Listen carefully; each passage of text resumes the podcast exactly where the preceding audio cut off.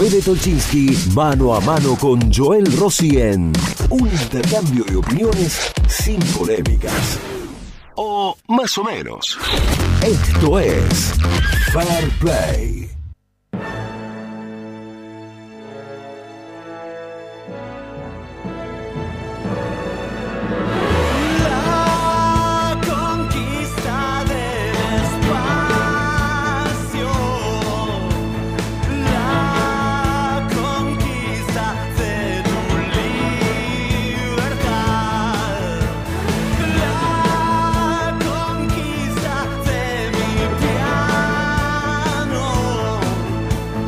Muy bien, 55 minutos de las 9 de la mañana en la República Argentina. Versión de viernes de Fair Play. ¿Cómo le va, Federico Tolchinki? Buen día. Maestro, ¿qué decís, Joel? ¿Todo bien? Bien. Eh, maestro y no te mueras nunca son dos frases que yo siempre Crack. digo que qué lindo que a uno le digan.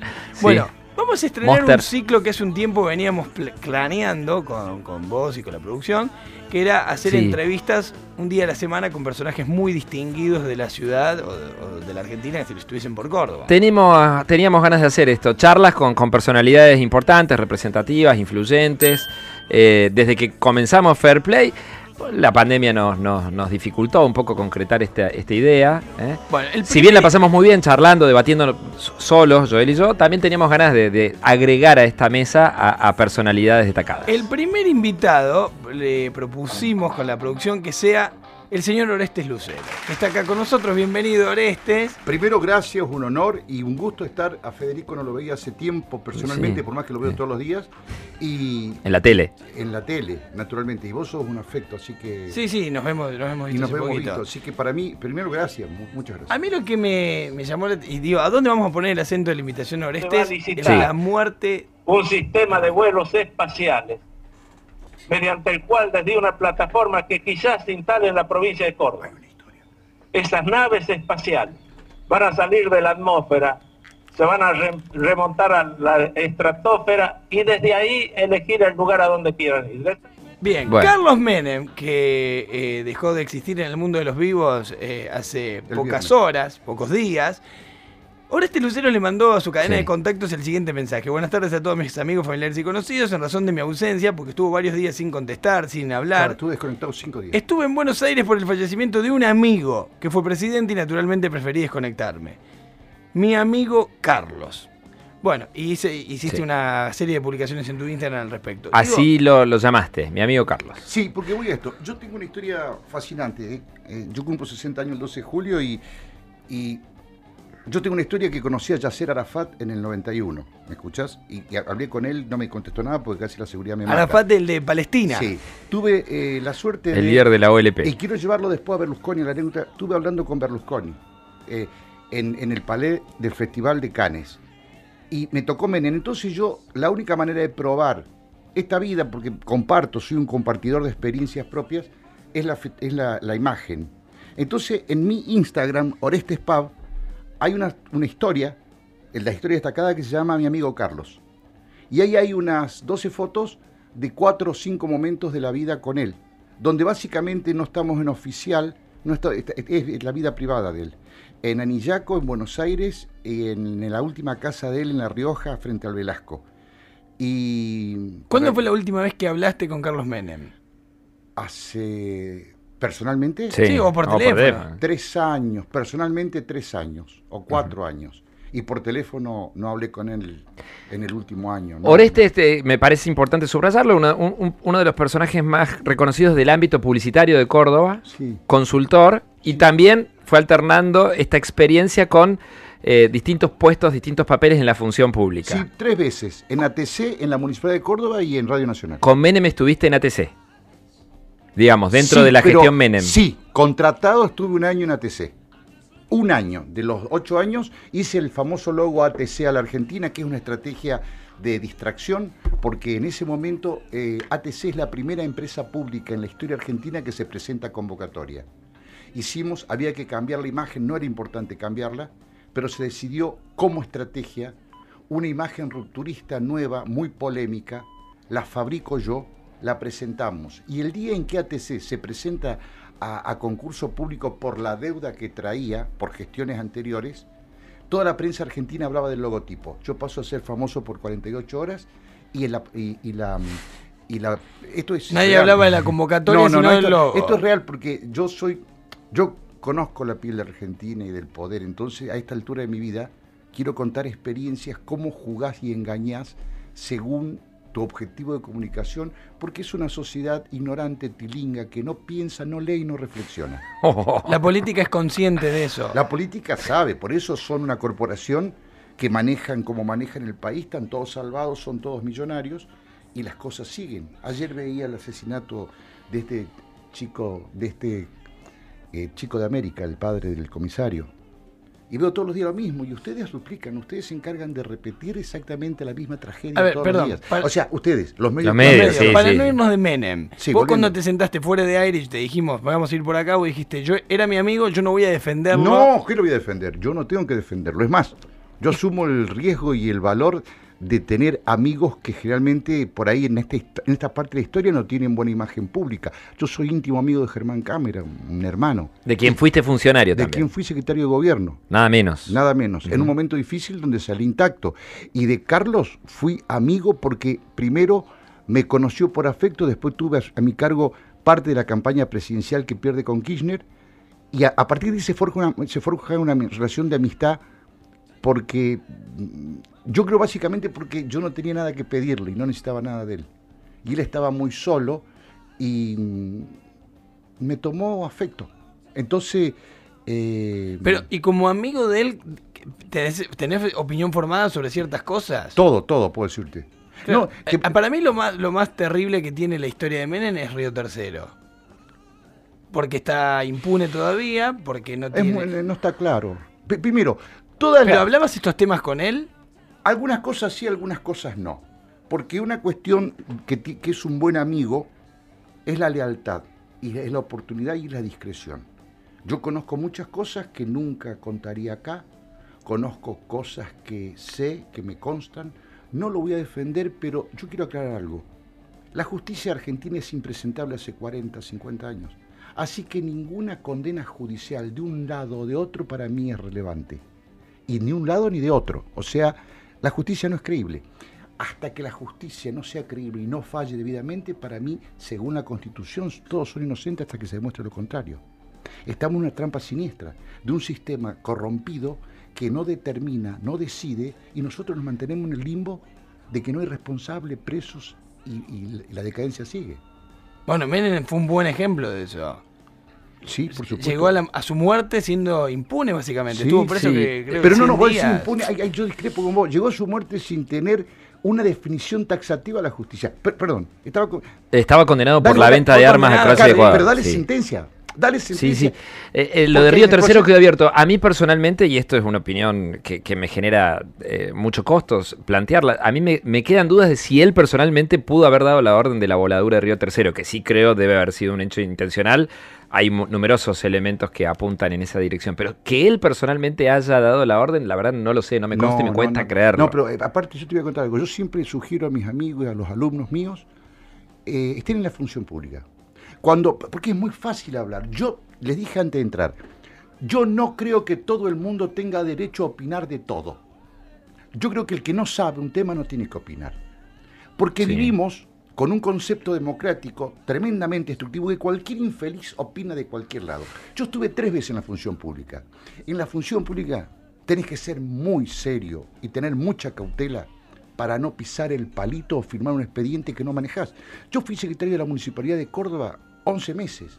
Secretario de Gobierno, antes había sido de Cultura. Sí, secretario de gobierno. ¿Te imaginas? Yo tenía Graciela Vilata, la que fue diputada, una, una, una Sí. empleada municipal de carrera excelente. Ella era mi precontrol de firma.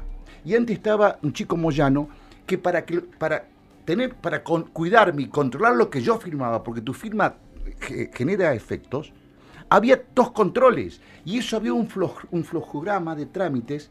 O sea, es muy jodido exponerse. Es muy difícil hacerme responsable como secretario de gobierno si de golpe explotó una ambulancia. Me acuerdo que después de mi gestión juez tuvo el incidente de la ambulancia. El 107. Y, y yo Pero- leí pero- la prensa y digo, están escribiendo sin saber cómo Pero, funciona el sistema. Orestes, pero volviendo a Menem, ¿vos crees que a, a un tipo como a Menem se le podría haber pasado por alto, por ejemplo, el atentado a la AMIA, el atentado... Sí, yo sí creo que Sí, eh, él puede no haber estado enterado de que claro. iba a suceder eso, sí. Lo que Oreste, es vos- lo más pero- probable. Te pregunto, Ma- voy al lado más sensible. Una virtud de Menem. Sí. Menem se rodeaba de tipos talentosos y no les temía. Cosa que no encontré en otro político. Sí. El político generalmente se rodea de aludones y mediocres. Menem iba con una corte de adulones y mediocres, pero tenía técnicos. Te puede gustar o no Dromi, te puede gustar o no Bausá, te puede gustar o no em, Domingo Cavallo, pero el tipo, en su visión, elegía técnicos capacitados para las decisiones buenas o mal que tomó en la economía de su país. ¿Te estoy- ¿Me estás entendiendo? Sí, claro, claro. Entonces, Menem era un tipo que tenía una visión y un control de poder Pero que, por sa- eso, te- que sabía insisto- que el Estado iba. Él, Insisto en esta pregunta. ¿Vos decís que Menem no sabía que No, no iban a volar eso, la no AMIA? dije eso. No lo pero sé. digo que... No lo sé, no lo sé. ¿Vos crees que... eh, Pregunto. Te pregunto, no quiere... ¿Vos crees que Menem no sabía que iban a hacer lo que hicieron con su hijo? ¿Con no sé. helicóptero? No lo sé. No lo sé. Yo eh, personalmente creo que fue un accidente esa- ese episodio. ¿eh? No, no, no creo que haya ocurrido otra cosa ahí. Y por supuesto no creo, eh, y menos entonces voy a creer que Menem estu- hubiese estado enterado de que claro. su hijo podía sufrir algún tipo de ataque. Yo Pero digo, no- yo no lo voté a Menem, ¿eh? no lo Sí. voté ni en, ni en el 95, No, no, voté a, a Bordón, ni en el 2003. Sí. O sea, tengo una visión muy crítica de Menem, pero en, en ese tipo de cosas yo... Yo me, me quedo- me distancio del, del antimenemismo más, más duro. que hablemos más en esta época, el Menem que yo conocí, no digo personalmente, sino como ciudadano, un Menem que nunca habló mal de nadie, un Menem que era un tipo de consenso. Eso es- Era un tipo de consenso en serio. No de Macri, vengan y después no te doy bola, o de Alberto, vamos a dialogar y nunca llamó. Mac- eh, Menem era un constructor de consensos. Para hacer lo que hizo en Argentina, transformaciones o desastres según tu visión, él logró el apoyo de todos. O- o- Muchos. muchos. Muchos. O- pero pues, las leyes, o sea, privatizaciones, eh, era un tipo de diálogo, de consenso. Yo te voy a contar algo.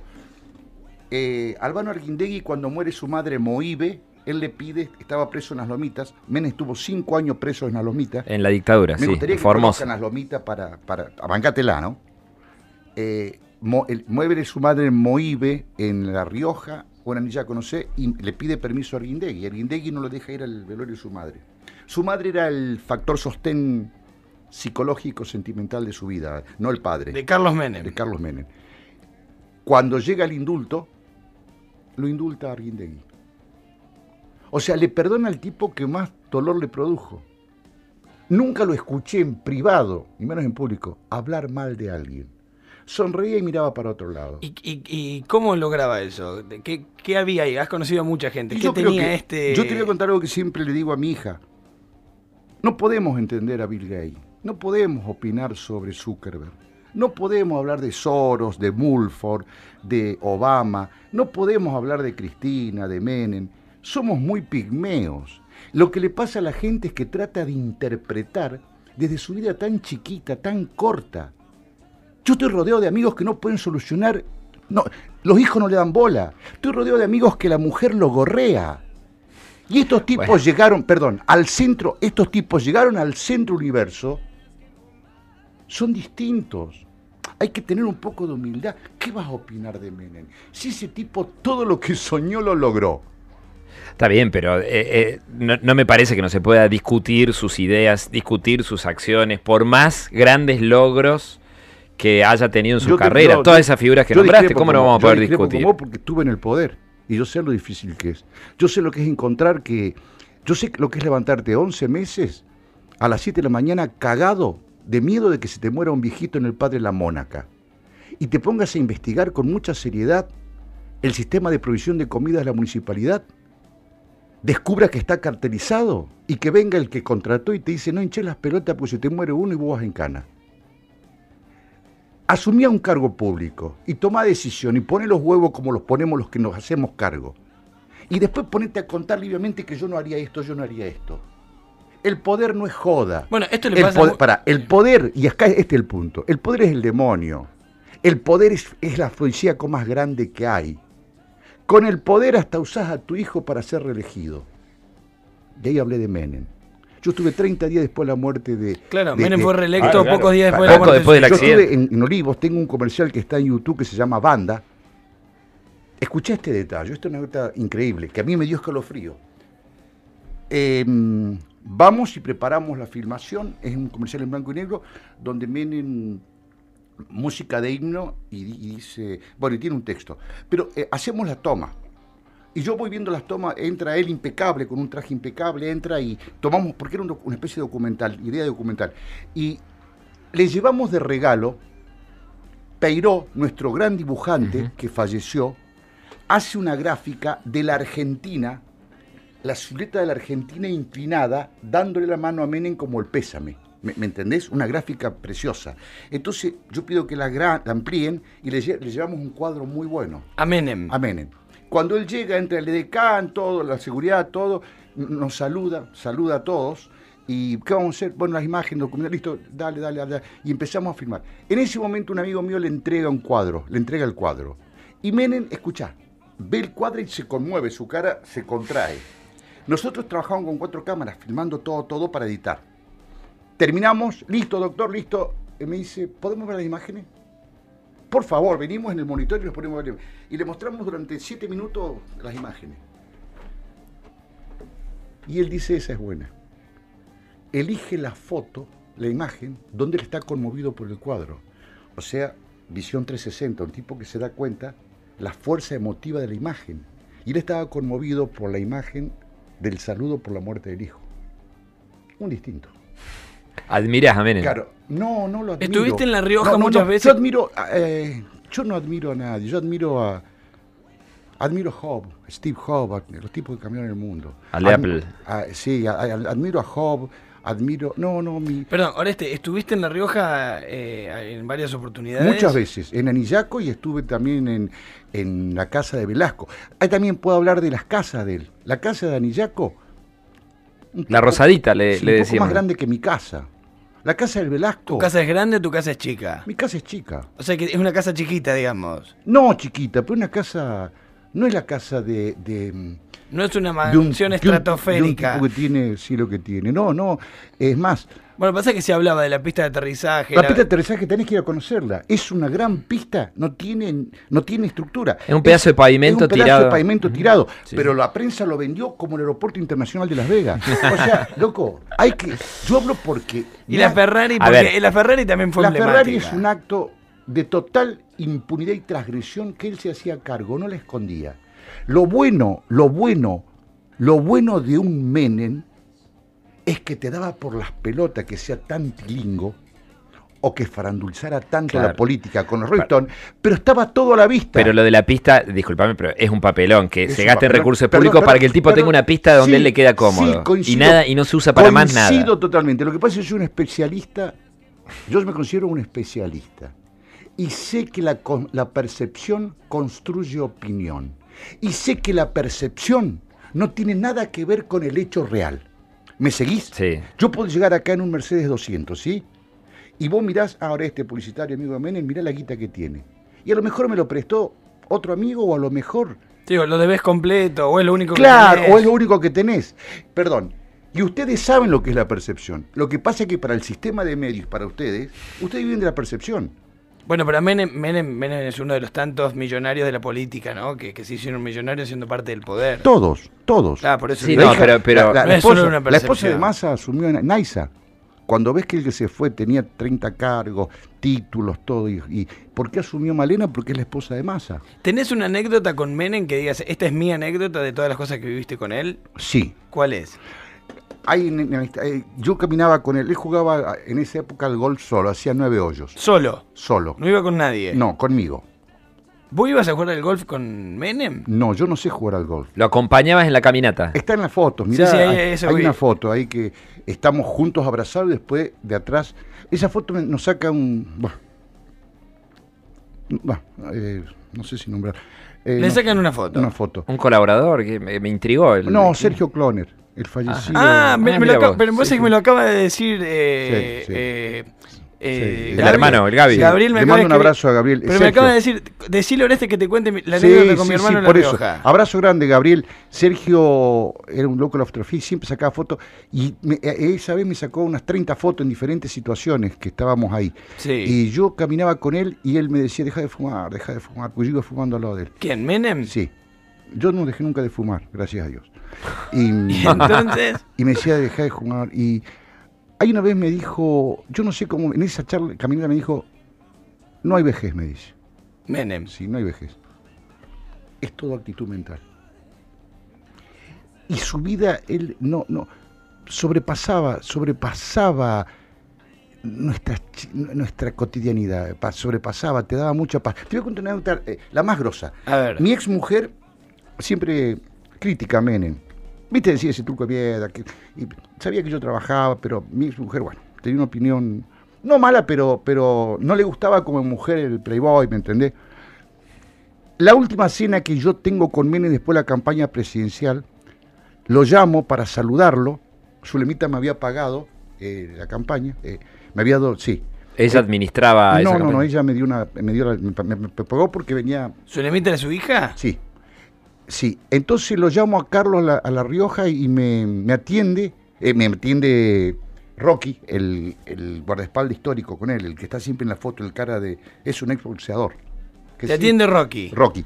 Y me pasa con él y me dice, bueno, vamos a despedirnos, dice, venite a comer. Y le- me dice, venite el jueves a cenar. Yo no sabía si iba a haber una persona, 30.000, eso era otra cosa. Listo, me, eh.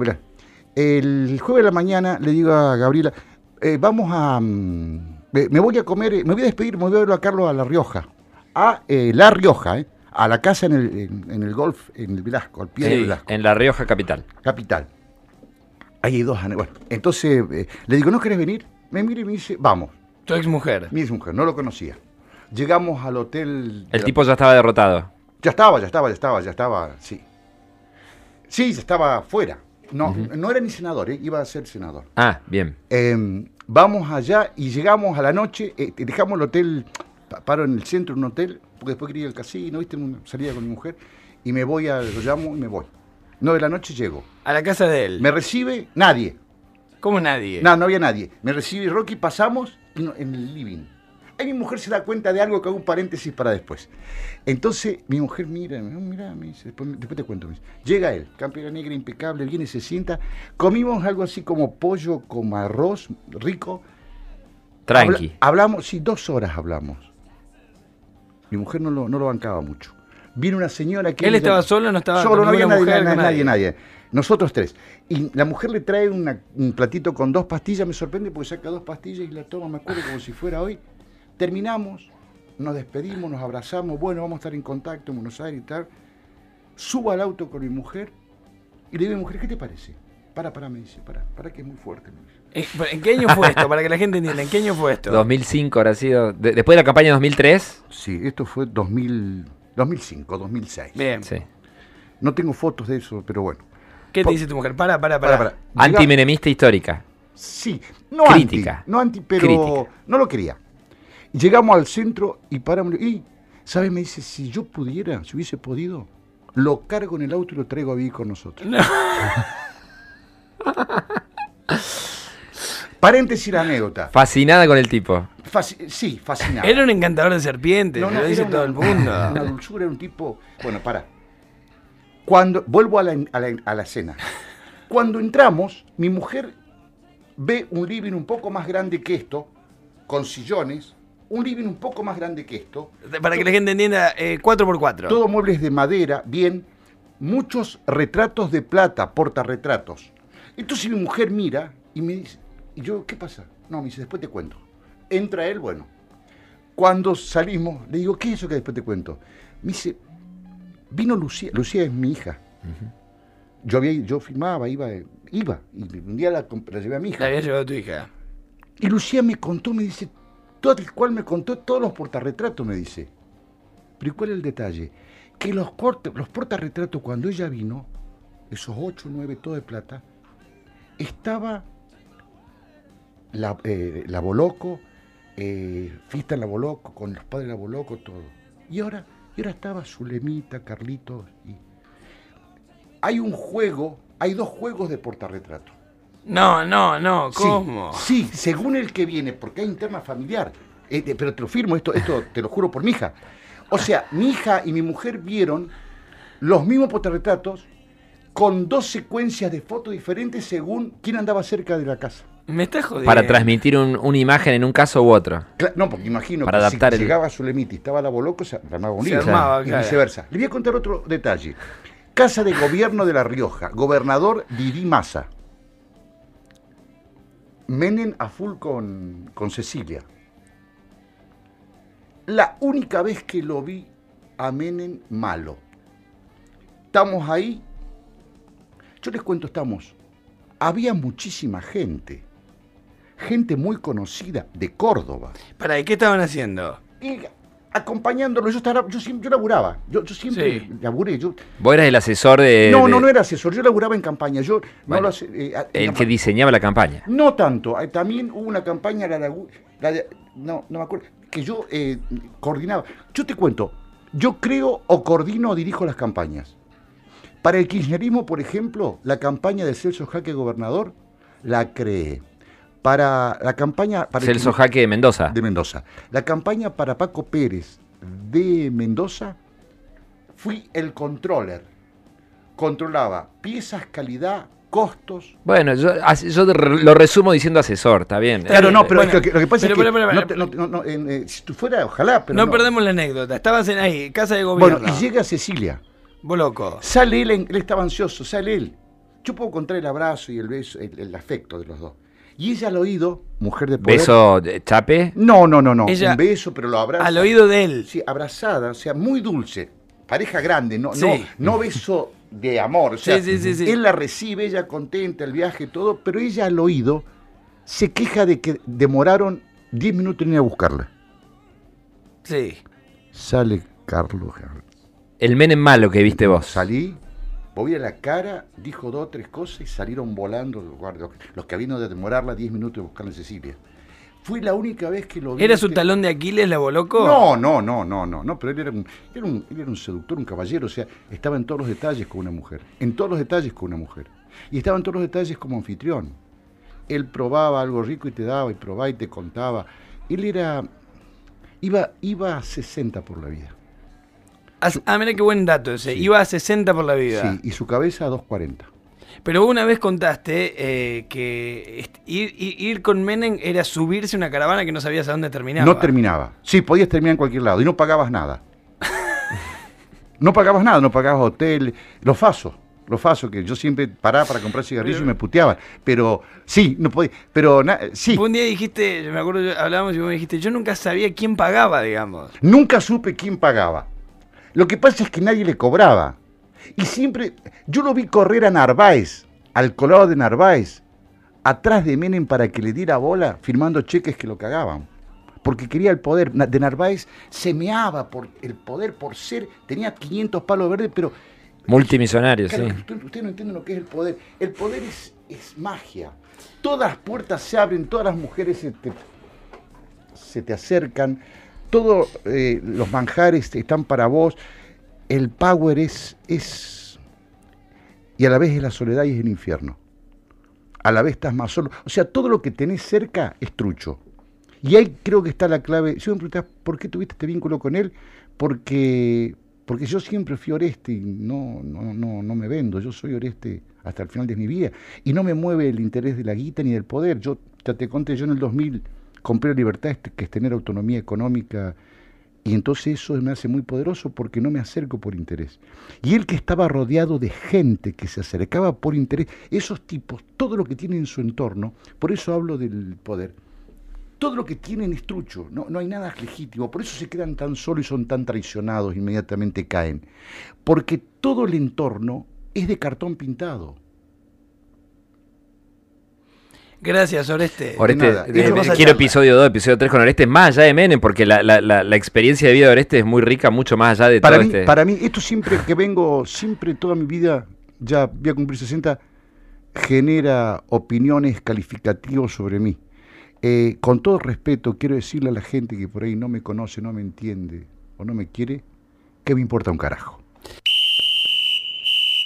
La polémica está servida. A las conclusiones las sacás vos. Mañana, Fede Tolchinsky y Joel Rossi volverán con otro Fair Play.